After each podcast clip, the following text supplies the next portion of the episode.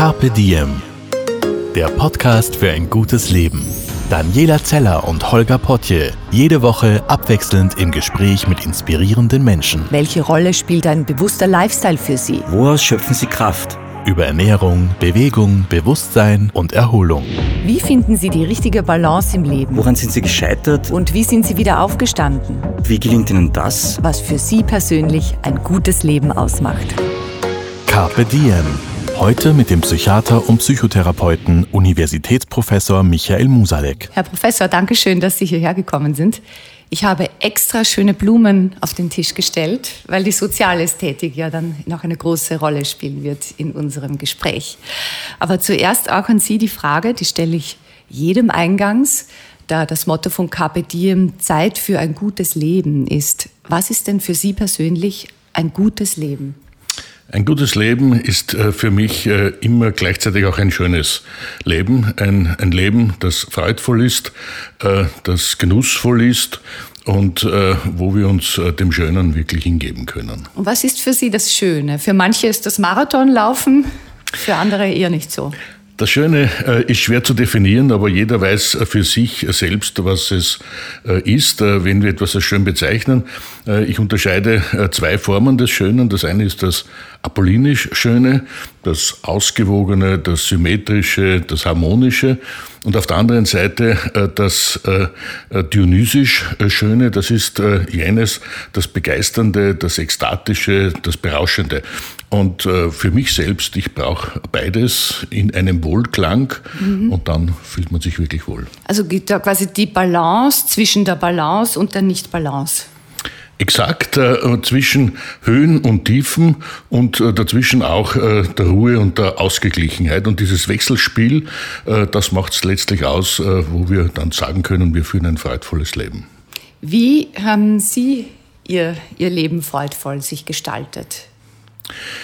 Ich habe das große Privileg, dass ich einen Beruf habe, äh, der mir sehr viel Freude bereitet und von dem man auch leben kann. Äh, eine Kombination, äh, die nur wenige Menschen erleben dürfen.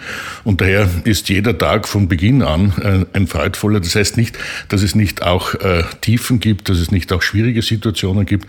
Aber wenn man so am Ende der Woche sagen kann, sie war eine freudvolle, dann, dann war es eine gute Woche. Also freudvoll bedingt auch, dass man Sinn empfindet in dem, was man tut?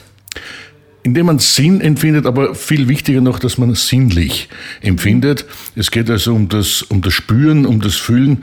Ähm, ein Bereich, der heute doch etwas kurz kommt. Wir sind doch sehr kopflastig geworden.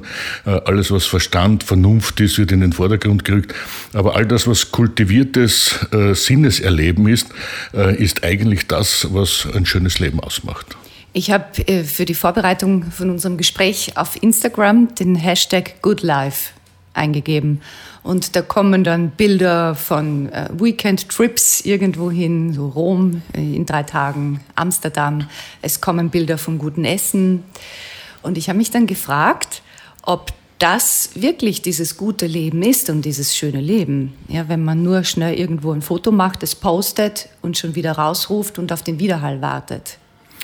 Wir müssen äh, beim Schönen äh, zwischen dem sogenannten oberflächlich Schönen und dem sogenannten tiefen Schönen äh, unterscheiden. Es war Wolfgang Quelsch, der uns auf diesen Unterschied aufmerksam gemacht hat. Und dieses Oberflächenschöne, das ist eben all das, was wir in der Ornamentik kennen, was wir in der Kosmetik kennen. Also wo versucht wird, oberflächlich, äußerlich etwas zu verändern was schon auch ganz schön ausschauen kann. Aber das, äh, worum es mir geht, äh, ist letztlich dieses Tiefenschöne. Das ist mhm. das, äh, wo wir einfach innerlich offen werden für all das Genussvolle. Und das geht in der Regel nicht, indem man einfach nur kurz irgendwo vorbeischaut.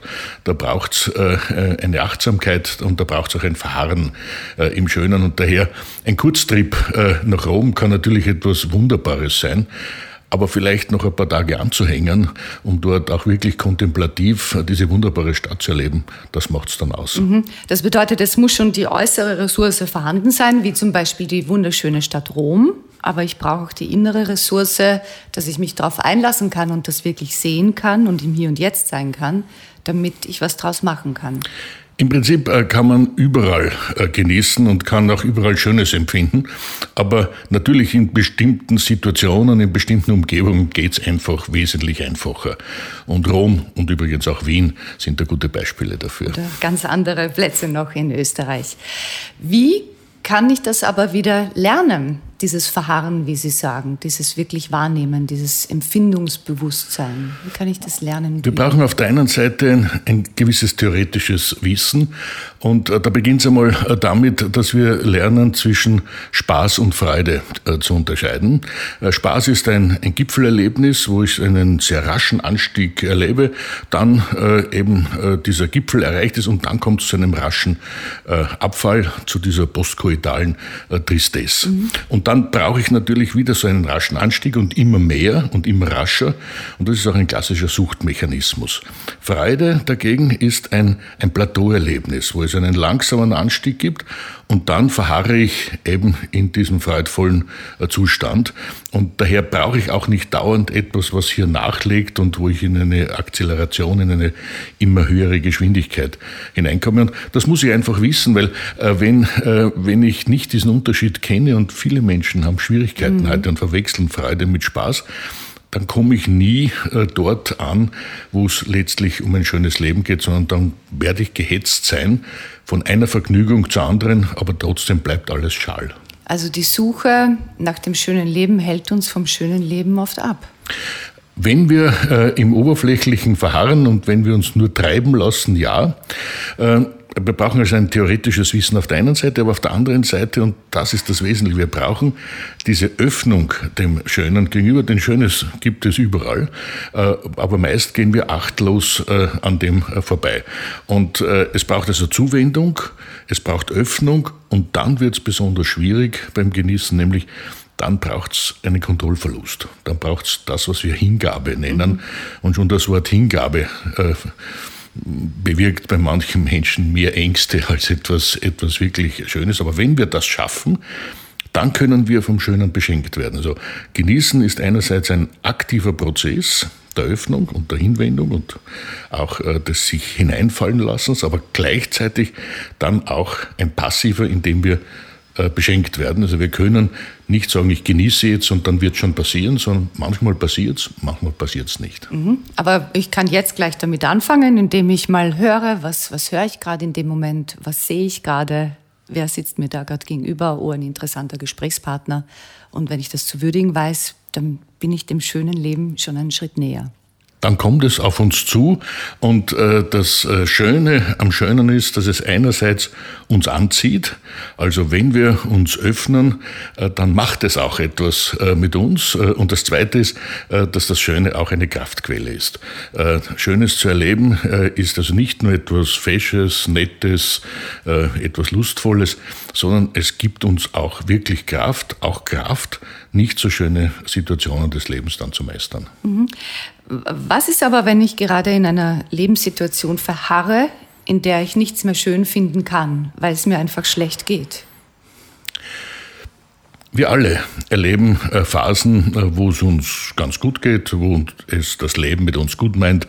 Und da gibt es auch Phasen, äh, wo wir es nicht so gut haben, wo wir in dramatische Situationen kommen. Und es bringt uns hier gar nichts, etwas zu beschönigen. Mhm oder quasi zu übertünchen mit ein bisschen etwas Schönem, sondern es geht darum, äh, dass wir das Faktische als Faktisches nehmen und auch als faktisches Lieben lernen, um daraus dann etwas Schönes entwickeln zu können. Äh, Friedrich Nietzsche hat äh, das Konzept des Amor Fati entwickelt. Das heißt, ich, ich nehme die Situation so, wie sie ist, auch in ihrer Scheißlichkeit, und überlege dann, wie kann ich daraus etwas profitieren, wie kann ich daraus etwas Schönes entwickeln. Also genau der umgekehrte Vorgang als der, äh, es einfach zu überdünchen mhm. und so zu tun, wie wenn es eigentlich eh gar nicht so mhm. schlimm wäre. Also ich sehe das Leid an, ich tauche vielleicht auch einmal rein und, und darf auch einmal leiden, ein paar Wochen, ein paar Monate und, und dann aber sagen so, jetzt, das Tal der Tränen ist durchschritten, ich richte mich wieder auf. Umso schöner wird es auch dann, mhm. äh, denn äh, das schöne Erleben ist immer ein graduelles. Äh, es ist gar nicht so einfach, in einem dauerhaft schönen Leben auch Schönes zu erleben, weil der Unterschied einfach nicht ein so groß ist und, und genau dieser Unterschied fasziniert uns. Und wenn wir dann in eine Situation kommen, die nicht so schön ist und wir dann wieder herausfinden, dann ist es einfach, einfach wunderbar. Das ist in der Tat so, wie wenn die Sonne aufgeht. Ja, jetzt gibt es natürlich Menschen, die haben eine starke Ich-Kraft, die sind sehr resilient, die das können. Ja, aber was tun Menschen, die das gerade nicht mehr haben und aus eigener Kraft eben die Sonne nicht mehr so schön leuchten sehen? Was kann man da machen? Prinzipiell kann jeder Mensch etwas Schönes erleben. Äh, wir sind gleichsam zum Schönen geboren. Jeder von uns hat diese Fähigkeit. Es gibt einen Zustand, äh, der durchaus auch äh, bis hin in eine schwere Krankheit führen kann, äh, den wir Depression nennen, wo genau diese Empfindsamkeit letztlich verloren geht. Und zwar schrittweise. Zuerst können wir nicht mehr genießen, dann können wir auch nicht mehr Freuden erleben, ähm, dann können wir insgesamt weniger erleben und zuletzt spüren wir überhaupt nichts. Also dieses typische Gefühl der Gefühllosigkeit, mhm. wo, wo ich zwar weiß, das sollte eigentlich schön sein, aber ich bin nicht dabei, ich spüre es einfach nicht mehr. Das sind furchtbare Zustände, aus meiner Sicht auch die schwerste Erkrankung, äh, die man überhaupt haben kann, denn, denn da kommt einem das Schöne wirklich abhanden. Das Gute daran ist, dass wir heute äh, in einer Zeit leben dürfen, wo wir diese Depressionen sehr gut behandeln können, sowohl äh, medikamentös wie auch psychotherapeutisch und äh, daher die allermeisten Menschen aus dieser Depression auch wieder herausfinden können. Und dann ist es ganz interessant zu sehen, sie beginnen in der Tat zuerst wieder etwas zu spüren, dann sich ein bisschen zu freuen und zuletzt können sie auch wieder genießen. Also es ist so, wie wenn es taut, wenn das Eis schmilzt. Exakt. Ja, nun hat sich ja die Definition für äh, Depression verschoben. Äh, ich bin keine äh, Psychologin und Psychotherapeutin, auch keine Psychiaterin, aber ich glaube, es war früher, durfte man ein Jahr trauern und wenn die Trauer noch immer nicht gut war und heil war nach einem Jahr, dann galt man als äh, depressiv. Und jetzt sind es drei Monate, glaube ich. Also wenn mein Mann stirbt, nach drei Monaten, wenn es mir noch nicht wirklich gut geht, gelte ich äh, als depressiv. Wir haben zwei große Veränderungen im Bereich der Depressionsdiagnostik. Die eine ist genau diese, sind genau diese Festlegungen von Zeiten, die natürlich völlig willkürlich sind, äh, denn äh, die Natur weiß von unserer Zeitrechnung überhaupt nichts und kennt sie auch nicht, äh, weiß auch nicht, was Mathematik ist. Das sind alles Erfindungen des, des Menschen und daher kann sie sich auch nicht daran halten. Das Zweite ist aber, und das ist das Entscheidende, dass wir heute zwischen Trauer und auch traurig sein und Depression unterscheiden.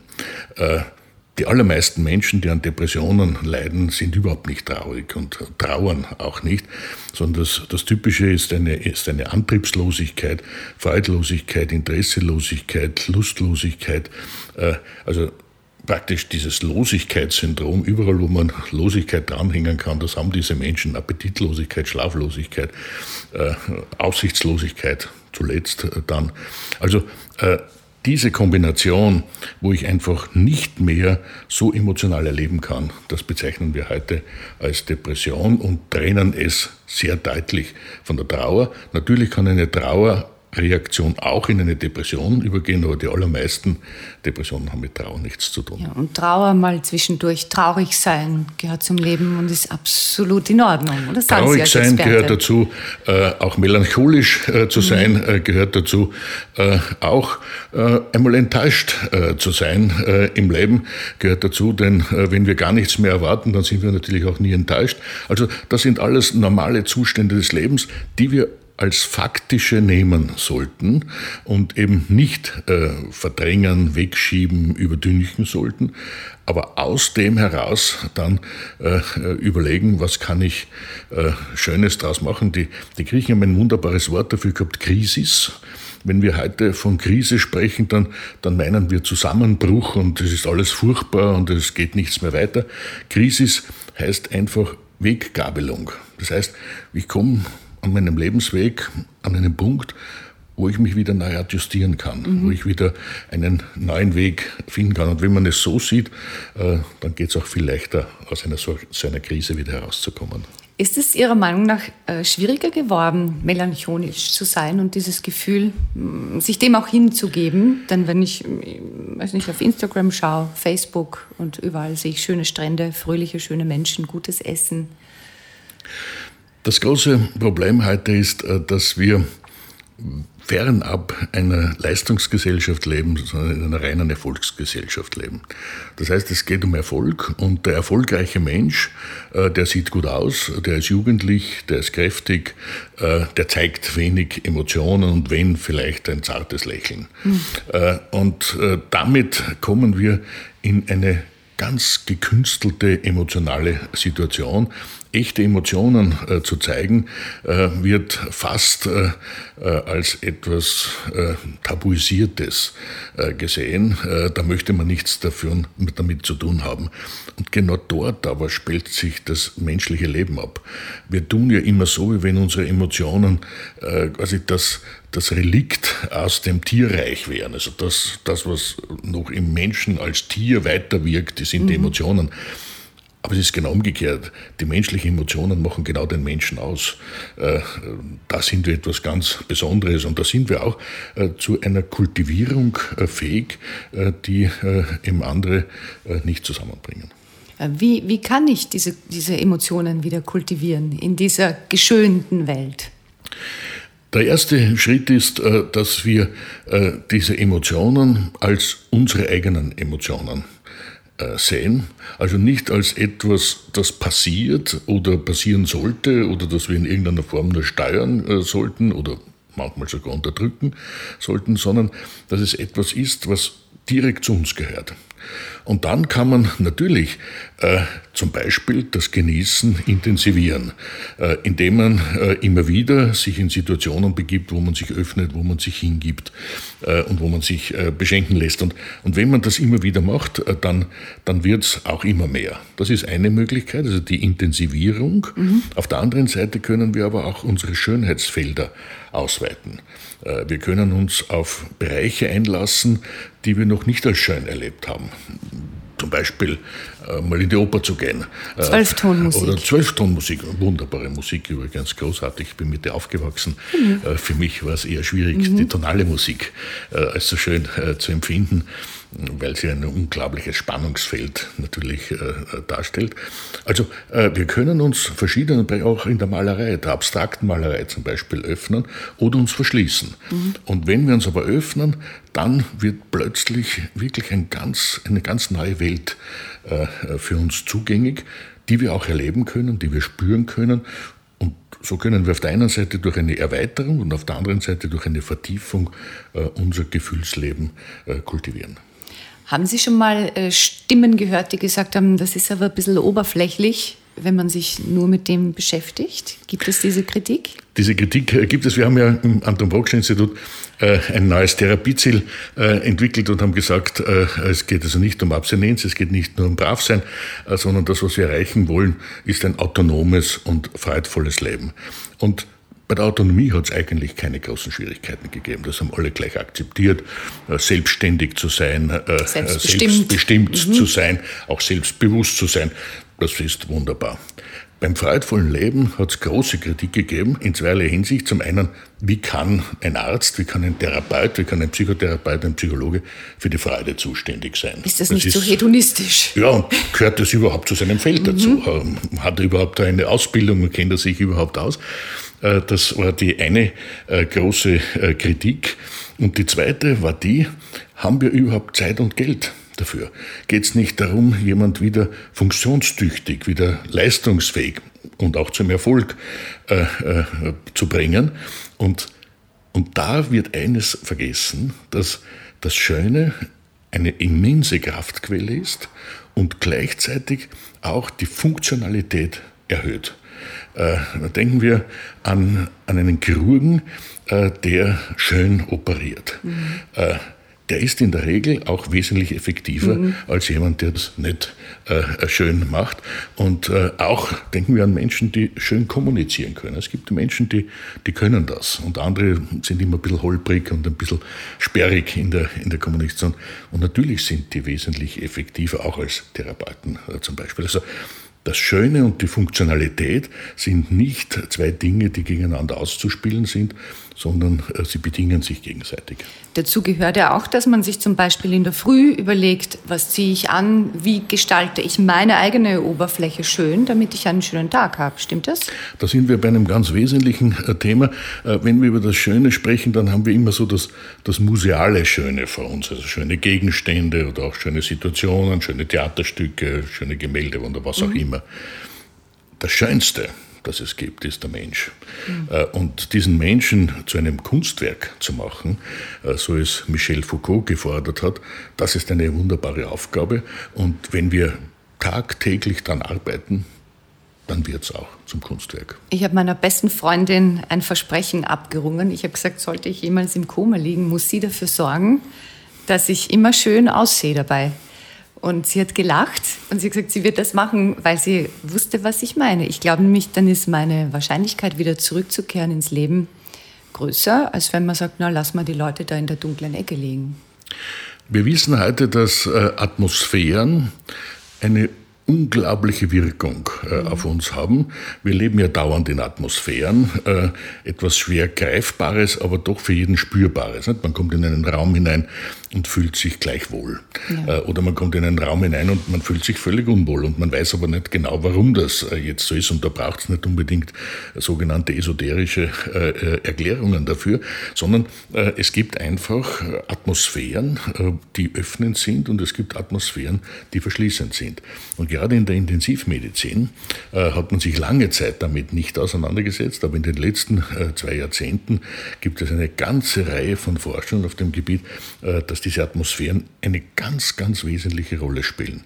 Äh, da spielen Farben eine wesentliche Rolle, da spielen aber natürlich auch die Menschen eine wesentliche Rolle. Diese Atmosphären werden ja nicht nur durch die Äußerlichkeiten, die Gegebenheiten äh, bewirkt, sondern vor allem auch durch uns Menschen, wie wir miteinander umgehen, äh, zum Beispiel, ob wir lächeln oder nicht lächeln. Diese Atmosphären spielen offensichtlich auch beim bewusstlosen Menschen eine Rolle. Äh, viele Krankenpfleger sagen immer wieder und äh, Krankenpflegerinnen, dass, dass sie spüren, auch wenn der schwer bewusstlos ist, dass eine gewisse andere Reaktionsform äh, da ist, eine eher abwehrende oder eine eher gewährende. Und das hängt genau mit diesen äh, Atmosphären zusammen. Ein Gebiet, wo es noch sehr, sehr viel Forschung brauchen wird, damit wir das noch besser umsetzen können. Also das bedeutet, wenn ich einen schlechten Tag habe, grantig bin, wenig Selbstvertrauen habe an diesem Tag, dann sollte ich erstens mich gut pflegen, mir vielleicht mit Hingabe irgendein schönes Frühstück machen und, und ganz bewusst auch sagen, heute hm, kommuniziere ich mit einer gewissen Eleganz und das wird meinen Level an diesem Tag heben. Auf alle Fälle und man sollte auch gleich überlegen, welche Menschen kenne ich, die dieses Gefühl verstärken können mhm. und welche Menschen kenne ich, die dieses Gefühl nicht verstärken, sondern das Gegenteil verstärken. Und gerade an einem sogenannten schlechten Tag sollte man sich mit besonders äh, schönen und guten und herzerfrischenden Menschen umgeben. Äh, an sehr guten Tagen hält man die anderen auch ganz gut aus, aber an schlechten Tagen nicht, denn, denn dann kommt es äh, zu Negativspiralen. Äh, wir erleben dann das, das Schlechte oder das Nichtschöne auch im anderen. Das wirkt wieder auf uns zurück und äh, wirkt quasi als eine Bestätigung. Es geht uns noch schlechter, wir senden das heraus und so kommt es zu einer Negativspirale. Und genau diese Spirale können wir aber umdrehen äh, in eine Positivspirale. Und daher äh, sollte man immer, gerade wenn es einem schlecht geht, möglichst viel Kontakt zu Menschen haben, denen es gut geht. Mhm. Wie, wie sind Sie zu diesem Thema gekommen, Sozialästhetik? Ich bin zu diesem Thema der Sozialästhetik auf verschiedene Art und Weise gekommen, habe mich ein Leben lang mit psychisch Kranken äh, beschäftigt äh, und habe sehr rasch erkannt, dass psychisch Kranke äh, eben nicht nur krank sind, äh, sondern auch ganz wunderbare gesunde Anteile haben äh, und äh, habe mich dann begonnen, immer mehr mit diesen gesunden Anteilen zu beschäftigen, weil sie gerade bei chronisch Kranken auch die Schlüssel dazu sind, äh, zumindest mit der Krankheit besser umgehen äh, zu können. Meist auch, dass man die Krankheit in den Hintergrund äh, zumindest bringen kann. Und da ist man automatisch bei den Ressourcen. Und wenn man bei den Ressourcen ist, dann ist man bei den Möglichkeiten des Menschen. Und wenn man bei den Möglichkeiten ist, dann ist man bei den schönen Möglichkeiten. Mhm. Und so ist es mehr oder weniger, wie man in Wien sagt, aufgelegt gewesen, dass ich beim Schönen gelandet bin. Und wie sind Sie ganz ursprünglich bei Ihrem Feld der psychischen Krankheit gelandet? Denn Sie hätten ja auch Kardiologe werden können oder Dermatologe. Ja, ähm, Kardiologe ist nie zur Debatte gestanden. Dermatologe äh, weit später dann, weil ich mich eine Zeit lang mit Psychodermatologie auseinandergesetzt habe. Es gibt ja massive äh, Zusammenhänge äh, zwischen Störungen der Haut und, und psychischen äh, Störungen.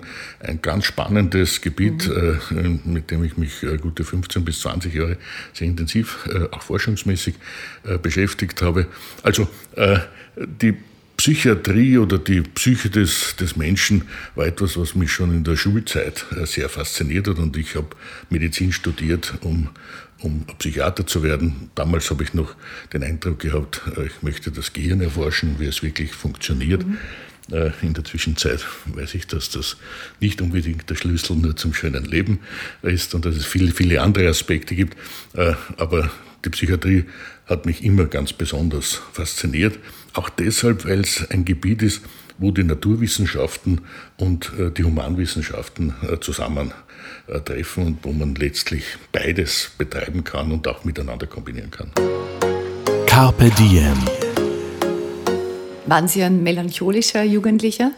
Ganz und gar nicht. Ganz und gar nicht. Ich habe das große Glück gehabt, äh, dass ich sehr viel Freude schon mitbekommen habe und äh, dann auch äh, sehr viel an Freuden ausgelebt hat, was nicht unbedingt zu den Freuden der Umgebung geführt hat.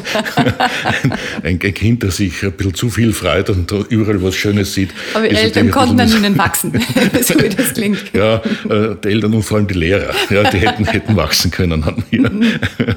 Aber es war, es war sicher eine, das, was man eine sehr schöne Kindheit nennt. Natürlich hat es auch schwierige äh, Zeiten gegeben, aber, aber insgesamt äh, äh, ist es schon ein Privileg, schon einmal in dieser Zeit leben zu dürfen, in diesem geografischen Bereich leben zu dürfen.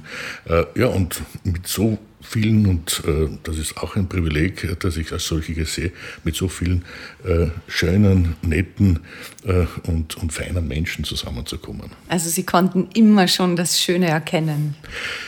Das Schöne hat äh, immer eine große Rolle gespielt, allerdings natürlich in dieser Zeit ganz unreflektiert, sondern äh, ganz unmittelbar erlebt. Und äh, da bin ich auch bei einem äh, Kapitel, äh, das wir, glaube ich, nicht übersehen sollen und das, das uns Hölderlin besonders nahegebracht hat, nämlich dass Kinder sofern sie nicht in einer dramatisch traumatisierten und traumatisierenden Umgebung leben müssen. Aber dass Kinder ganz unmittelbar dieses Schöne erleben können, wir verlernen es dann oder es wird uns verlernt und dann später müssen wir es wieder mühsam zurückbekommen. Aber Kinder können sich ganz unmittelbar verändern. Denken wir nur an, an Kinder an, an, der Mutterbrust, wenn man mhm. das sieht. Und das ist keine nur Nahrungsaufnahme und da geht es auch nicht nur darum, dass man äh, quasi überlebt, äh, sondern also wenn man, wenn man die, diese Glücklichkeit des Kindes sieht, dann dann weiß man einfach, was, was Schönes ist. Oder wenn, wenn Kinder spielen miteinander. Ne? Das, das ist einfach ganz etwas Wunderbares. Und dann mit der Zeit, umso mehr gesellschaftliches Regelwerk wir lernen müssen, verlernen wir äh, das Schöne und manches so weit, dass sie es dann fast nicht mehr leben können. Mhm. Und wie kann man, also angenommen, ich hätte jetzt ein Kind, was kann ich tun, damit mein Dreijähriger das nicht verlernt? Was kann man als Elternteil da dazu beitragen? Das Erste und Wesentlichste, denke ich, ist, dass wir uns über eine Dreieinigkeit äh, klar werden und die wir immer vor uns haben. Und das ist äh, das Schöne, die Freude und die Liebe. Die drei gehören quasi zusammen, äh, so, so wie zu einer Zelle ein Zell, eine Zellmembran gehört und ein Zellkern. Eine, eine Zellmembran alleine macht noch keine Zelle aus. Und auch ein Zellkern alleine macht keine Zelle aus. Und die Zelle besteht aber auch aus einem Zellkern und einer Zellmembran. Ohne die beiden gibt es auch keine, keine Zelle. Und genauso ist es letztlich beim Schönen, äh, beim, bei der Freude und bei der Liebe. Also es wäre dann, das Schöne wäre die, die Zelle, mhm. äh, die Freude wäre, wäre die Zellmembran und die Liebe natürlich der Zellkern. Und genau dieses Zusammenspiel braucht es. Auch in der Kindererziehung. Und wenn das Kinder spüren, dass sie geliebt werden, dass sie auch dann geliebt werden, wenn sie einmal etwas falsch gemacht haben Man kann durchaus Kindern anzeigen, das war nicht richtig oder das ist gefährlich oder äh, da gibt es eine Grenze, die sollte man nicht überschreiten. Aber wenn das in Liebe gemacht wird und wenn dann auch wieder Freuden zugelassen werden, dann ist man, denke ich, am, am rechten Weg. Äh, oft sehe ich, äh, dass die Liebe als etwas Normales gesehen wird und der gar nicht gezeigt wird. Und dann spürt es aber das Kind natürlich nicht so. Und äh, dass es darum geht, möglichst früh Leistungen zu erbringen. Nicht mein Kind ist gescheiter als alle mhm. anderen. Ich höre ganz selten, mein Kind hat viel, wesentlich mehr Freude als alle anderen. Mhm. Das wäre es eigentlich. Ja, und die Liebe ist schon da, denke ich, aber die Zuwendung ist oft nicht da. Exakt. Und es wird vor allem diese Liebe nicht gezeigt und auch nicht gesagt. Und wir alle wissen, natürlich sind wir mit Menschen zusammen, von denen wir wissen, äh, dass sie uns lieben. Aber wie wunderbar ist es, wenn jemand sagt, ich mag dich oder, oder ich liebe dich. Äh, das ist schon ein ganz wunderbarer Moment. Auch Aber dann, hat sich das weiß. nicht verbessert in den letzten Jahren und Jahrzehnten? Da bin ich mir nicht ganz so sicher. Äh, Natürlich sind wir offener geworden, natürlich haben wir auch gelernt, besser über äh, Dinge zu sprechen, äh, auch im zwischenmenschlichen Kontakt, aber ich denke, da haben wir noch einen langen, langen, langen Weg äh, vor uns. Schon alleine der Umstand, ein, ein leichtes Lächeln zu zeigen. Mhm. Denken wir an den Alltag. Es verändert ein Lächeln eine Situation, eine Atmosphäre total. Und natürlich sind wir äh, konzentriert, das Richtige zu machen, sind konzentriert äh, darauf, äh, äh unsere Leistung zu bringen und vergessen dann auf das Lächeln. Kinder, Kinder lachen am Tag um die 200 bis 300 Mal oder lächeln oder lachen, beides zusammen, äh, 200 bis 300 Mal am Tag. Erwachsene, wenn es ganz hoch hergeht, 20 bis 30 Mal. Ja, und manche da hätte man den Eindruck, denen passiert es gar nicht mhm. äh, untertags. Und zwar nicht, weil sie an einer Depression leiden oder weil sie in einer so wahnsinnig schwierigen Situation sind, sondern weil es so viele andere Dinge gibt, die uns davon abhalten. Also es braucht diese Hinwendung äh, zur Liebe und auch dieses Zeigen, äh, ich habe Freude und ich möchte mit dir Freude haben. Das setzt aber auch eine, eine Präsenz voraus im Sinne einer Gegenwärtigkeit. Denn wenn ich durch die Welt gehe und auf meinem Handy was check, daneben irgendwas mache, dann werde ich ja gar nicht bemerken, dass mir jemand gegenübersteht, den ich vielleicht anlächeln könnte. Da sind wir bei einem äh, sehr äh, dramatischen äh, Kapitel angelangt und das ist das, was heute unter dem Schlagwort Digitalisierung äh, so herumgeistert. Äh, diese Digitalisierung hat natürlich viele, viele, viele Vorteile. Außerdem ist es müßig, äh, darüber nachzudenken, wie es ohne Digitalisierung wäre, weil es wird es nicht mehr, mehr sein. Es ist. es ist so, wie es ist. Aber wir können schon lernen, besser damit umzugehen. Und es ist ein großer Unterschied, ob ich zeitweise diese technischen Hilfsmittel benütze, wozu auch immer, und dazwischen mich aber eben auf meine Sinnesfreuden einlasse, auch mit anderen Menschen einlasse. Mhm. Äh, denn auch hier braucht es eine gewisse Virtuosität, die wir entwickeln müssen, eine gewisse Kultur. Äh, es ist nicht so einfach, mit einem anderen Menschen zu kommunizieren, wenn ich das nie wirklich gelernt habe.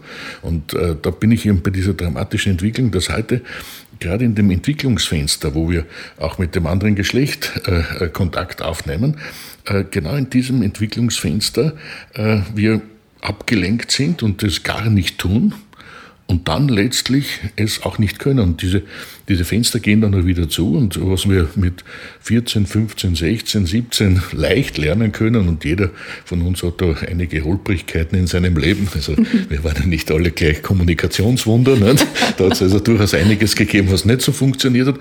Aber es macht nichts. Mhm. Wenn man das Gleiche dann mit 25 oder mit 30 äh, die gleichen Holprigkeiten zeigt dann kann das durchaus dramatisch sein. Ja, und ich denke, da hat sich vieles verlagert. Eine Freundin hat, hat letztens zu mir gesagt, sie hat das Gefühl, sie wird überhaupt nicht mehr angesprochen. Also sie ist Single, sie, sie würde eigentlich mhm. gern jemanden kennenlernen, denn sie hat das Gefühl, dass das alles nur noch virtuell geht. Und da könnte sie recht haben, oder? Das stimmt äh, und vor allem, äh, es sind so ganz einfache Dinge wie Berührungen. Die kann man einfach äh, über die Digitalisierung nicht machen. Ja, man kann sich in solche Anzüge hineinbegeben, wo man dann also über, über, über Computer kommunizieren kann und dann doch vielleicht auch etwas spürt, aber jeder weiß, wie wunderbar es ist, äh, irgendwo auf einer Bank zu sitzen und, und die Hand eines geliebten Menschen zu halten. Mhm. Das ist einfach ein Erlebnis, äh, ja, wo die Welt aufgeht. Und das ist natürlich äh, über die digitale Welt einfach nicht zu erreichen. Ganz zu schweigen von der gesamten Welt der Gerüche. Äh, und viele, viele Menschen haben große Schwierigkeiten dann auch sich anderen Menschen zu nähern, weil sie es gar nicht gewöhnt sind, äh, jemanden zu riechen. Und es kann ja wunderbar sein, jemanden zu riechen. Es kann auch ziemlich mühsam werden, mhm. jemanden zu riechen. Also dieses Ich kann jemanden riechen oder nicht riechen spielt ja eine immense Rolle in unserem zwischenmenschlichen Leben. Und das ist ein Bereich, der hier völlig wegfällt.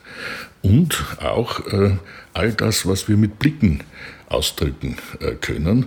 Äh, und da ist ein kurzer Twitter einfach nicht das Gleiche, ähm, als wenn man jemand in die Augen schaut äh, ja, mhm. und, und alle Welt sieht. Ja, ja, und das ist zu einer Ersatzbefriedigung geworden. Ne? Also Menschen, die eigentlich sehr einsam sind, allein sind, aber dann ganze Beziehungen per WhatsApp haben, mhm. bis hin zu Sexualität. Mhm. Und und das existiert dann in der Fantasie wirklich, ist dann auch irgendwann aus und ohne dass jemals was war, gibt es dann einen riesen Liebeskummerkater. Hat sich hat das zugenommen? Was ist Ihre? Das hat sicher, das hat sicher zugenommen äh, und eben auch die das, das nicht wirklich virtuos damit umgehen oder das harmonisch damit umgehen äh, oder zumindest kultiviert damit umgehen, äh, das äh, ist wirklich ein Problem unserer, unserer heutigen Zeit, weil es die Menschen auch nicht mehr lernen. Es ist so wie beim Klavierspiel. Äh, nur weil man ein Klavier hat und weil man auf die Tasten drückt, ist man noch kein Virtuose, mhm. sondern man muss es langsam äh, entwickeln lassen und man muss vieles üben und es muss auch viel schief gehen. Und genauso ist es auch im zwischenmenschlichen Kontakt. Auch da müssen wir es üben und da geht auch viel schief. Äh, aber mit der Zeit können wir dann eben ganz anders mit äh, dem anderen umgehen. Und wenn ich das aber nie lerne, dann schaffe ich es auch nicht.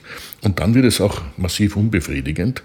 Und das große Problem oder auch auf der anderen Seite das Wunderschöne ist, dass wir ja als Menschen äh, per se soziale Wesen sind. Also wir, wir, sind immer abhängig von anderen, wir sind gar nicht lebensfähig äh, alleine, wir tun nur so, aber unsere gesamte Entwicklung, die Hirnentwicklung, was immer wir hernehmen wollen, äh, geht nur mit dem anderen. Und umso besser wir mit dem anderen umgehen können, desto besser können wir uns auch entwickeln. Und umso mehr wir abgeschottet sind, desto ja, behinderter bleiben wir. Das bedeutet, das Handy manchmal einfach Flugmodus an, weglegen für zwei Stunden, bewusst was anderes tun, dann bewusst wieder draufgehen und in die sozialen Foren einsteigen. Exakt. Aber bewusst. Exakt, ganz bewusst und nur zu bestimmten Zeiten. Äh, das ist natürlich am Anfang mühsam, das ist auch für die Umgebung mühsam. Ich kann mich gut erinnern, wie ich begonnen habe, äh, die Mails nur zweimal am Tag anzuschauen. Äh, da spreche ich gar nicht von sozialen Medien, sondern nur von mhm. dem Mailverkehr. Äh, dann hat das bei manchen Irritationen ausgelöst. Sie haben gesagt, schon geschrieben, äh, aber ich habe dir vor zwei Stunden dieses Mail äh, geschickt und du hast noch immer nicht geantwortet. Und sage, ja, ich antworte einfach nur zweimal am Tag, das ist in der Früh und zu Mittag. Und was am Nachmittag kommt, wird am nächsten Tag in der Früh beantwortet. Und es ändert an der Welt gar nichts. Ja, denn wenn wirklich ein Notfall ist, äh, dann kann man so und so zum Hörer greifen und dann kann man auch äh, entsprechend äh, telefonieren. Also dieses dauernde Verfügbarsein oder das Gefühl, ich muss dauernd verfügbar sein, das führt auch letztlich dazu, dass wir gar nicht mehr dazu kommen, uns das Schöne äh, wirklich ans Herz zu nehmen. Herr Professor, Sie sind ein vielbeschäftigter Mann, Sie haben viele Jobs. Sind Sie Burnout gefährdet? Es hat eine Zeit gegeben, wo ich, äh, wo ich massiv Burnout gefährdet äh, gewesen bin, möglicherweise auch am Burnout ganz schön vorbeigeschrammt äh, bin. Ähm, weil natürlich äh, umso erfolgreicher man ist, äh, desto mehr Erfolg möchte man natürlich haben und man wird immer mehr ein Getriebener. Äh, man merkt es gar nicht. Jeder Mensch, der gerne arbeitet, ist natürlich primär Burnout gefährdet, genauso wie jeder, der gerne Alkohol trinkt, natürlich auch gefährdet ist, alkoholkrank zu werden. Die, denen Alkohol gar nicht schmeckt und für die das furchtbar ist, hm. die haben keine Chance, alkoholkrank zu werden. Und genauso ist es auch für denen, die für die Arbeit so furchtbar ist, dass sie gar nicht auf die Idee kommen, allzu viel zu arbeiten. Die sind natürlich nicht gefährdet. Und äh, dann beginnt es eben, dass man die, die Freizeit, die eigene Freizeit, all das, was neben der Arbeit ist, Beziehung etc., in den Hintergrund stellt mhm. und alles wird nur fokussiert auf die Arbeit. Und das ist so quasi das erste Stadium, da ist man noch nicht krank, äh, da braucht man auch noch keine Therapie, aber wenn man hier nichts macht, dann äh, kommt man ins Burnout und dort bin ich schon äh, vorbei geschrammt und habe aber dann, äh, Gott sei Dank, sowohl in der Partnerschaft, aber äh, auch in meiner näheren Arbeitsumgebung einige Kräfte äh, gehabt, die mir deutlich gemacht haben, dass, dass das Leben einfach auch ganz woanders sich abspielt und äh, dass man auch andere Schwerpunkte setzen kann. Und da ist das Schöne natürlich ideal. Also es gibt nichts Besseres gegen Burnout als schöne Lebensmomente. Ich frage Sie, denn laut aktueller Zahlen sind 44 Prozent der Menschen in Österreich im Burnout oder Burnout gefährdet. Mhm. Wir müssen beim Burnout äh, quasi drei Stadien unterscheiden. Das erste Stadium ist äh, eines, wo man schon Zeichen des Burnouts hat. Burnout äh, ist ja definiert durch Erschöpfungszustände, Leistungsreduktion und Entfremdung gegenüber der Arbeit und den Arbeitskollegen und dann letztlich auch sich selbst gegenüber.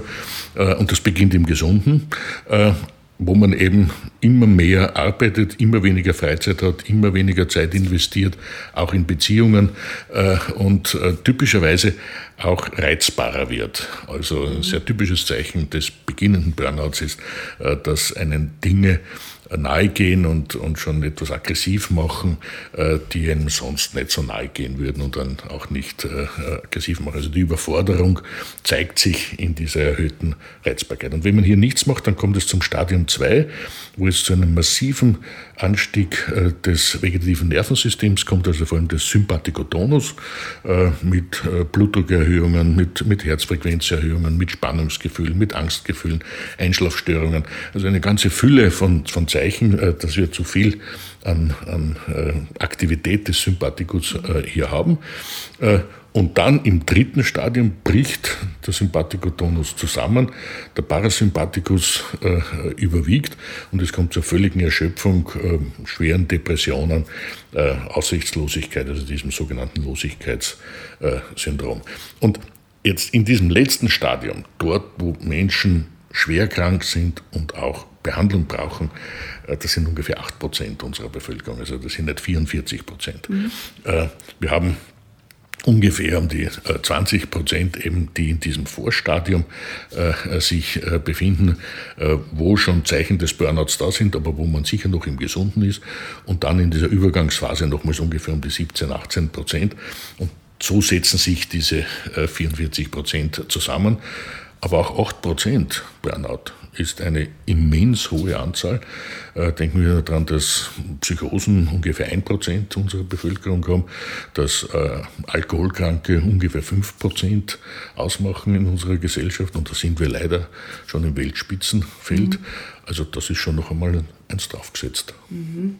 Warum mm, ist das Bedürfnis so groß, sich irgendwie Fülle zu holen? Denn all, jede Sucht ist ja denke ich, im, im Grunde ein, ein Suchen nach Fülle.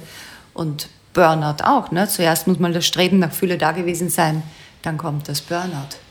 Was ist uns da abhanden gekommen? Ja, ich denke, dass es nicht das Streben nach Fülle ist. Denn dieses Streben nach Fülle hat ja auch wieder diesen schönen Aspekt äh, mit dabei, ein, ein, ein erfülltes Leben äh, zu führen das, das führt in der Regel nicht so sehr ins, ins Burnout, mhm. sondern äh, der, der Schlüssel zum Burnout ist äh, einerseits, dass wir eben in einer Erfolgsgesellschaft leben, die auch eine völlig damit unsolidarische ist. Es wird von jedem Erfolg erwartet. Es geht nicht um Leistung. Wir, wir behaupten zwar immer, wir leben in einer Leistungsgesellschaft, aber es ist jedem ganz egal, wie viel ich leiste zum Beispiel, solange ich Erfolg habe. Also es muss gut ausschauen nach außen hin. Genau, und, mhm. wenn, und ab dem Zeitpunkt, wo ich aber keinen Erfolg habe, dann kann ich noch so viel leisten, das wird um nichts besser werden, es wird mir niemand hoch mhm. anrechnen. Also wir leben in einer Erfolgsgesellschaft und dieser Erfolg treibt natürlich äh, und äh, es ist ähnlich wie bei Spaß und bei Freude. Äh, Erfolg ist ein kurzfristiges Gipfelerlebnis und dann danach ist wieder nichts mhm. und dann brauche ich den nächsten Erfolg. Und so komme ich immer mehr in eine Beschleunigung hinein und brauche auch immer mehr, was auch ein gewisser Suchtmechanismus ist. Und dann haben wir auch noch äh, den Faktor, dass wir heute leider nicht in einer Informationsgesellschaft leben, auch das behaupten wir so gerne, sondern äh, das, äh, was im Vordergrund steht, ist Infotainment. Das heißt, so ein bisschen Information und dazwischen Spaß. Mhm. Und äh, das ist auf Dauer äh, nicht befriedigend und auf der anderen Seite fehlt uns dann auch das Wissen, um ein wirklich gelungenes Leben zu führen. Ja, also so die Balance, die die gesunde wäre, wird, glaube ich, von vielen so als spannungsentladene Nulllinie empfunden. Genau, äh, so quasi, wenn kein Druck da ist, ja. dann wäre es schon gut. Ja, ja. Und das ist viel zu wenig natürlich, denn dann ist quasi nur mal eine Nulllinie, äh, die man übrigens vor allem beim EKG und auch beim EEG eher vermeiden sollte. Die wollen wir noch nicht. Das wäre dem, noch zu mit früh. Dem, mit dem Leben nicht vereinbar ist. Aber äh, es braucht eben ein, ein gutes Gegengewicht, aber nicht im Sinne eines Kompensationsmechanismus, sondern im Sinne eines fruchtbaren Wechselspiels. Arbeit ist ja per se nichts Schlechtes, ist etwas Wunderbares. Wir brauchen Arbeit, um uns zu strukturieren, äh, um auch entsprechende positive Reward, also positive Rückmeldungen äh, zu bekommen. Also Arbeit ist etwas sehr Wesentliches und, äh, und wir können uns natürlich auch schöpferisch äh, gestalten in der Arbeit. Äh, aber es braucht dann auch dieses Wechselspiel mit Zeiten, wo ich mich gehen lassen kann, wo ich einfach Dinge auf mich wirken lassen kann, wo ich nicht funktionieren äh, muss. Und, und viele Menschen funktionieren heute in der Arbeit und dann funktionieren sie zu Hause in der Familie und dann funktionieren sie in der Pflege der Eltern äh, und funktionieren in der Kindererziehung äh, und gehen ganz in diesem Funktionieren unter. Geht aber nicht unsere Welt, unsere Gesellschaft genau in diese Richtung, dass das noch, noch viel, viel mehr wird, dieses, dieses Funktionieren, der Antrieb? Denn jemand, der sagt, naja, ich arbeite 38,5 Stunden in der Woche, ich mache das zwar schon okay, aber mir ist total wichtig, wie mein Garten aussieht und ich will Zeit mit meinen Kindern verbringen und Radlfahren gehen, der ist ja schon fast nicht mehr cool. Also die Welt und die Gesellschaft ist nicht so, wie sie ist und sie entwickelt sich auch nicht so, wie sie sich entwickelt, sondern es sind wir, die die Entwicklung äh, machen. Und dessen sollten wir uns immer bewusst sein. Denn wenn wir uns nicht bewusst sind, äh, dass wir es tun, dann tun es die anderen. Und dann passiert es schon so, wie wir es heute oft sehen, dass äh, dieser Druck immer größer wird, äh, dass auch die Gier äh, letztlich nach immer mehr immer größer wird. Und das ist ja auch etwas, was bis zu einem gewissen Grad in dem Wirtschaftssystem, in dem wir leben, ja mehr oder weniger programmatisch ist. Dass es auch zu einer Entwicklung dieser Gier kommt, die uns noch sehr, sehr zu schaffen machen wird. Und die ersten Zeichen sehen wir schon in der Umwelt heute, dass die Welt Welt eben nicht mehr so ist, wie sie einmal, einmal gewesen ist. Aber trotzdem können wir es selbst gestalten und, und wir brauchen einfach diese Gegenkraft. Und da sehe ich schon äh, gewisse Veränderungen. Mhm. Also auch bei der Jugend heute und auch wenn ich äh, Ärzte oder Ärztinnen einstelle, äh, dann kommt sehr häufig sehr früh, noch bevor es um Gehalt geht, bevor es um Karriere geht, äh, die Frage, muss ich wirklich so viele Stunden arbeiten, muss ich unbedingt Nachtdienste machen? Das kann man natürlich auch negativ sehen und manchmal ist es auch negativ, denn ein Spital ohne Nachtdienste funktioniert halt einfach mhm. Äh, nicht und in der Ausbildungszeit ist es schon ganz gut, wenn man viele Stunden verbringt, weil sonst kann man es hinten auch einfach nicht. Aber es ist schon eine Bewusstseinsveränderung hier. Das, was noch fehlt, ist, was man dann in dieser Zeit macht. Äh, denn viele glauben, Freizeit ist per se schon Erholungszeit. Und das stimmt nicht. Äh, erst dann, wenn ich diese Freizeit mit, mit Schönem äh, fülle, wenn ich aus diesem Funktionieren, auch aus dieser Beschleunigung heraussteige, dann kann es zu einer Erholungszeit werden. Und, und dieser Fokus, wie erhole ich mich richtig, der ist heute noch sehr, sehr selten anzutreffen. Wie erhole ich mich richtig? Da gibt es natürlich kein, kein Rezept in dem Sinn, dass man jetzt sagt, nur so kann man es machen und nicht anders. Aber äh, ich denke, dass das Erste ist, äh, dass man äh, sich seiner eigenen Freuden bewusst ist. Äh, was für den einen schön ist, ist für den anderen lange nicht schön. Also es gibt jetzt nicht hier ein objektiv Schönes, das man machen muss, aber es geht einmal darum, äh, auf dieses Schöne zu fokussieren. Es geht aber auch darum, sich selbst Schönes zu gönnen.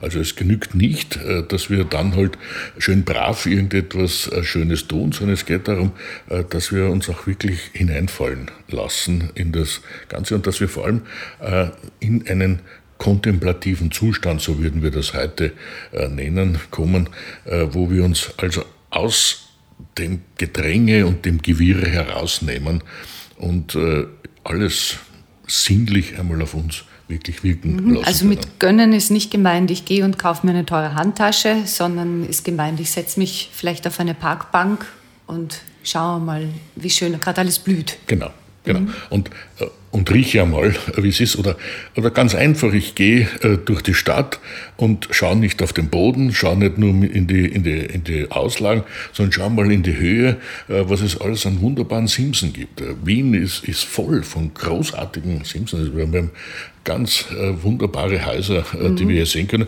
die wir nie sehen, weil wir immer fokussiert sind, von A nach B zu kommen. Mhm. Äh, wir haben eine, eine Laufgruppe, eine, eine Orpheus-Laufgruppe bei uns im Institut, äh, deren Aufgabe ist es, nicht zu joggen, also von A nach B in einer bestimmten Zeit zu laufen, sondern sich selbst in der Bewegung, in der Natur zu erleben. Und wir haben auch eine Jogginggruppe und wenn man die beiden sieht, ist wirklich ein Riesenunterschied. Ne? Die einen so sind so wie die Dampfloks mhm. und kämpfen halt äh, von einem Ort zum anderen und die anderen schweben nahezu, weil sie einfach einen ganz anderen Fokus haben. Also wir können durch eine Verschiebung der Perspektive sofort in einen genussreichen Zustand kommen. Mhm. Und braucht es noch was, damit die Erholung gelingt? Das, äh, was am schwersten zu verschreiben ist, was aber natürlich das Wirksamste ist, ist eine schöne Beziehung. Äh, und wir alle wissen, wie viel Kraft uns eine schöne Beziehung gibt und wie plötzlich alles, was vorher grau, schal, schwierig gewesen ist, leichtend, interessant, begeisternd äh, wird. Und wir alle wissen auch, wie, wie viel Kraft eine nicht schöne Beziehung uns kostet. Die große Schwierigkeit für mich als Therapeut ist, dass, dass man Beziehungen nicht verschreiben kann. Ich würde es sofort tun. Mhm. Es ist natürlich immer auch ein bisschen Glück dabei, den richtigen oder die richtige zu finden. Aber wenn das in einer Therapie passiert, dann ist fast immer ein therapeutischer Durchbruch geschafft. Also die Beziehung zum anderen Menschen, die schöne Beziehung äh, zum anderen. Und das kann jetzt eine erotische sein, das kann auch eine nicht erotische sein, das kann eine Liebesbeziehung im klassischen Sinne sein, oder es kann auch eine, eine Freundschaftsbeziehung sein. Das ist offensichtlich das, was uns am allermeisten Kraft gibt und quasi der Erholungsfaktor schlechthin ist. Also wenn man jetzt gerade keine geschlechtliche Beziehung hat oder keine Liebesbeziehung im, im erotischen Sinne, gehen auch gute Freundschaften ja, ich würde es nicht so, ich, ich, ich, genau, ich würde es nicht so quasi, wenn das eine, das ist das Beste, mhm. nicht funktioniert, dann gibt es auch so quasi noch so Second-Hand-Geschichte, also so ein bisschen was anderes, ja, oh, sondern es kann, durchaus, es kann durchaus äh, auch eine Freundschaftsbeziehung äh, etwas noch Schöneres sein als eine, eine erotische Beziehung. Ich denke, es geht hier auch gar nicht um das Aufrechnen, was mhm. das eine oder das andere ist. Natürlich äh, wollen wir alle auch eine, eine schöne Liebesbeziehung erleben, aber aber einfach sich mit einem Menschen zu treffen, der einem zuhört, äh, der einen Teil des Lebens äh, äh miteinander verbringt oder der Interessen einfach teilt, ist etwas Wunderbares und äh, äh ist von unschätzbaren Wert hinsichtlich der Kraftquelle. Es gibt uns am meisten Kraft und ich denke, jeder, der schon in solchen Situationen äh, gestanden ist, weiß, wie kräftig man dann nachher mhm. ist, wenn man jetzt jemanden getroffen hat, den man einfach gerne hat. Egal, ob man jetzt das gleich ein ganzes Leben lang so leben muss oder nicht. Also wenn man gesehen wird, erkannt wird und gemeint ist, dann, dann kann das ganz vieles heilen. Genau, und auch wenn man das spüren kann. Äh, das ist auch das Wunderbare an diesen Beziehungen. Die sind ja nicht machbar. Ich kann sagen, ich schätze dich wert oder äh, du bist interessant oder etwas ähnliches. Aber da ist noch nicht da ist noch keine Beziehung wirklich da. Aber es dann wirklich zu spüren und ja, dieses, dieses Herzöffnen auch zu spüren. Wir können hier natürlich nur in Metaphern sprechen, äh, weil uns auch die Sprache hier versagt. Äh, das ist genau der Bereich des Schönen, äh, wo wir ins Unsagbare kommen, aber wo jeder, wenn er es schon einmal erlebt hat, weiß, das ist es. Das ist es. Carpe Diem. Ich habe noch ein paar Fragen an Sie, die das Leben stellt. Haben Sie bestimmte Rituale, die Sie jeden Tag machen, so in der Früh, zum Mittag, am Abend? Also Rituale spielen in meinem Leben insgesamt äh, eine, eine, eine große Rolle. Äh, in der Früh brauche ich ein Ritual, um einfach in die, in die Gänge äh, zu kommen. Ich gehöre leider nicht zu den Menschen, die in der Früh aufwachen und es ist alles schon wunderbar und sie haben alle Kraft dieser Welt. Es braucht eine gewisse Anlaufzeit und daher habe ich bestimmte Dinge, die ich hintereinander einfach mache um so die erste Stunde des Tages zu verbringen, weil dann ist der Motor an und dann, dann funktioniert es. Welche Dinge auch, sind auch das? Gut. Wollen Sie es ja, das ist, das, ist, das ist ganz einfach. Das ist einfach das, das Aufstehen und, und die Morgentoilette und, und das sich unter die Dusche stellen, äh, das ganz automatisiert erfolgt äh, und äh, meist auch, auch noch nicht als angenehm erlebt wird, weil ich einfach da gar nicht so richtig da bin. Das geht über das Frühstück dann bis zur Fahrt an den, an den Abend und dann auf dieser Fahrt schon lang langsam äh, kommt dann alles und dann kommen auch alle, alle Ideen. Äh, äh, das ist ein, ein, ein, wesentliches, ein wesentliches Ritual. Und ein zweites Ritual, das ich erst später erlebt, äh, erst angeeignet habe und auch vielen Patienten äh, äh, anrate, ist, sich am Tag zu überlegen, was man am nächsten Tag sich Schönes gönnt und äh, dann das auch umsetzt und am Abend äh, dann überlegt, äh, ob das auch wirklich schön war und ob das auch so gewesen ist, wie man sich es vorgestellt hat und sich dann schon das nächste äh, für den nächsten Tag vornimmt, Tag für Tag, weil man damit die Freude prolongieren kann, nämlich um die Vorfreude. Man freut sich dann schon drauf, dass es kommt und, und da erzielt man wirklich eine Lebensqualitätsverbesserung der, der Extraklasse. Das können ganz kleine Dinge sein, es muss nicht immer was Großes sein. Kann sein, dass man sich etwas kauft, kann sein, dass man sich mit jemandem trifft, es kann sein, dass man, dass man sich einfach Zeit nimmt, einfach nur eine Stunde mal im Kaffeehaus zu sitzen äh, und, und, einen Kaffee zu genießen mhm. oder eine Zeitung zu lesen. Also es gibt verschiedene Möglichkeiten und auch körperliche, sportliche Betätigung, was auch immer. Aber etwas, wo man sich schon am Tag davor drauf freuen kann. Das ist wohl im Moment das wichtigste Ritual. Gibt es ein Zitat, das Sie besonders geprägt hat? Es hat, mich, es hat mich viele Zitate äh, geprägt und am liebsten würde ich natürlich jetzt eines von meinem Denkheron äh, Friedrich Nietzsche sagen. Ich äh, sage aber ein anderes, äh, weil es mir, äh, weil es auch mein Leben sehr ähm, bestimmt hat und auch, auch für, für viele andere, denke ich, ein bestimmendes ist. Und es ist ein sehr, sehr einfaches, banales von, von Goethe. Äh, Goethe hat gesagt, der bleibt nicht allein, der teilzunehmen weiß. Und das klingt sehr banal im ersten Moment. Aber, aber wenn man es wirklich tagtäglich vor Augen hat und, und auch lebt, äh, dann, dann sieht man, wie viel durch diese Teilnahme, durch die eigene Teilnahme sich hier plötzlich eröffnet.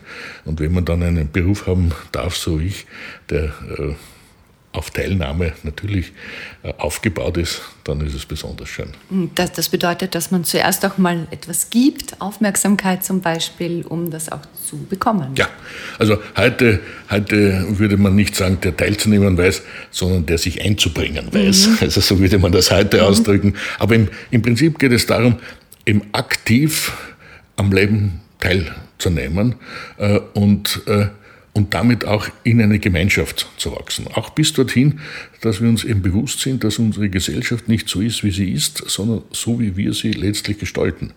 Und, äh, und wenn jeder von uns seine Funktion hier wahrnimmt und nicht sagt, na, ich kann eh nichts ändern, ne, das ist, machen eh die anderen oder die Großen da oben oder die Politiker oder, oder Wirtschaftsbosse oder wer auch immer da zur Verantwortung gezogen wird, sondern dass wir selber alle sind, dann können wir sicher noch viel mehr bewegen.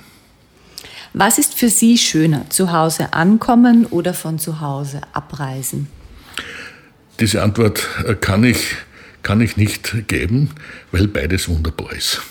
Äh, ganz tragisch wäre, wenn, wenn man wegreist und, und man nicht mehr zu Hause ankommen könnte.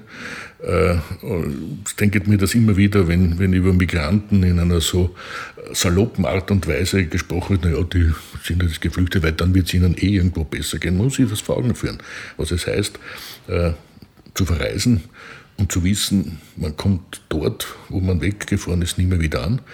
Auf der anderen Seite, ohne Verreisen, also nur immer zu Hause zu sitzen, das wäre es auch nicht. Man braucht einfach beides. Auch hier wieder die Balance. Ja. Woran erkennen andere ihre Eitelkeit? Ich denke äh, wahrscheinlich an dem, an dem Anspruch, äh, äh, der mich auch sehr geprägt hat, erstens immer besser zu werden und natürlich auch der Anspruch, äh, äh, der Beste zu sein, äh, der natürlich oft nicht erreicht wird, das ist ohne Zweifel, aber wie ich in das Institut gekommen bin, äh, da habe ich meinen ersten Rede an die Mitarbeiter äh, gesagt, dass ich gehe davon aus, dass wir einfach in der Suchtbehandlung die, die Besten werden. Das ist das Ziel, das wir haben. Und und das hat natürlich etwas mit Eitelkeit auch zu tun, das ist gar keine Frage. Aber ich kann mich gut erinnern, wie alle fassungslos mich angeschaut haben gesagt, was ist da jetzt los? Ja, und für mich war es das Natürlichste der Welt, auch wenn man es nicht erreicht. Ja. Ich denke, dass Eitelkeit auch per se heute einen sehr schlechten Ruf hat. Und natürlich Eitelkeit, wenn sie der Eitelkeit wegen äh, gelebt wird, dann hat es auch zu Recht einen ganz schlechten Ruf. Auf der anderen Seite ist Eitelkeit ein, ein sehr, sehr wesentlicher äh, Faktor, eine sehr, sehr wesentliche Triebfeder. Äh, also ohne dem würde es kaum jemanden geben, der in Führungspositionen geht, zum Beispiel. Äh, denn das Geld äh, ist es in der Regel nicht. Das ist in der Regel relativ enttäuschend und, mhm. und fördert die eigene Eitelkeit nicht. Was können andere von Ihnen lernen? Das ist eine besonders schwierige Frage, äh, sich, weil, weil jeder muss sich das herausnehmen, äh, was, was er selbst möchte. Aber vielleicht, was man lernen könnte, ist, dass es keine Situation äh, gibt, äh, die nicht auch dazu genützt werden kann, äh, etwas Schönes in die Welt äh, zu setzen. Das ist auch eine Maxime, die ich versuche zu leben. Also auch dann, wenn, wenn etwas sehr schief geht, gar nicht so geht, wie ich mir das vorstelle, zu überlegen, aber was könnte man aus dem jetzt wirklich noch, noch Schönes, Schönes machen. Das würde ich zumindest gerne weitergeben. Ob andere wirklich was davon lernen können, müssen Sie entscheiden. Wobei lernen Sie denn am meisten über sich selbst? Ich lerne am meisten über mich selbst äh, im Kontakt mit anderen Menschen. Äh, äh, in der Spiegelung äh, auch von anderen Menschen. Es ist ja sehr schwierig, zu sich selbst eine so große Distanz aufzubauen, dass man sich wirklich sieht. Und viel rascher sieht man es natürlich bei anderen und da sehen wir alles sehr genau. Und wenn man sich selbst dann auch dorthin projiziert, dann bemerkt man auch viel mehr, was bei einem ganz gut funktioniert, aber was möglicherweise überhaupt gar nicht gut funktioniert oder noch nicht gut funktioniert. Und wenn alles möglich wäre, was würden Sie heute tun? Wenn alles möglich wäre, äh, würde ich gerne äh, mein Leben so weiterführen, wie ich es gestern und vorgestern geführt habe und wie ich es auch vorhabe, morgen zu führen. Also mit Ihrem Beruf, mit Ihrem sozialen Umfeld, mit Ihrem Blick auf das Schöne. Ja, ich würde ich würde gerne haben, dass ich äh, dann noch eine Zeit lang äh, das so erleben kann, auch in diesem Werden. Also nicht jetzt so, ich möchte es einfach so haben wie gestern und, und da entwickelt sich nichts, sondern dieses Werden, das ich gestern erlebt habe und das ich vorgestern erlebt habe, das würde ich auch gerne heute und morgen erleben. Ich wünsche Ihnen alles Gute dafür. Danke, dass Sie sich die Zeit genommen haben. Vielen Dank für Vielen das Dank. Gespräch. Mehr von Carpe Diem gibt es auf Soundcloud, iTunes, Google Play oder Spotify. Jetzt abonnieren und liken. Das Carpe Diem Magazin erscheint alle zwei Monate. Besucht auch unsere Social Media Portale auf Facebook, Instagram und YouTube und unsere Website carpediem.live. Carpe Diem, der Podcast für ein gutes Leben. Nächste Woche Holger Potje im Gespräch mit der ersten Frau, die alle 8000er ohne Sauerstoff bestiegen hat, Extrembergsteigerin Gerlinde Kaltenbrunner.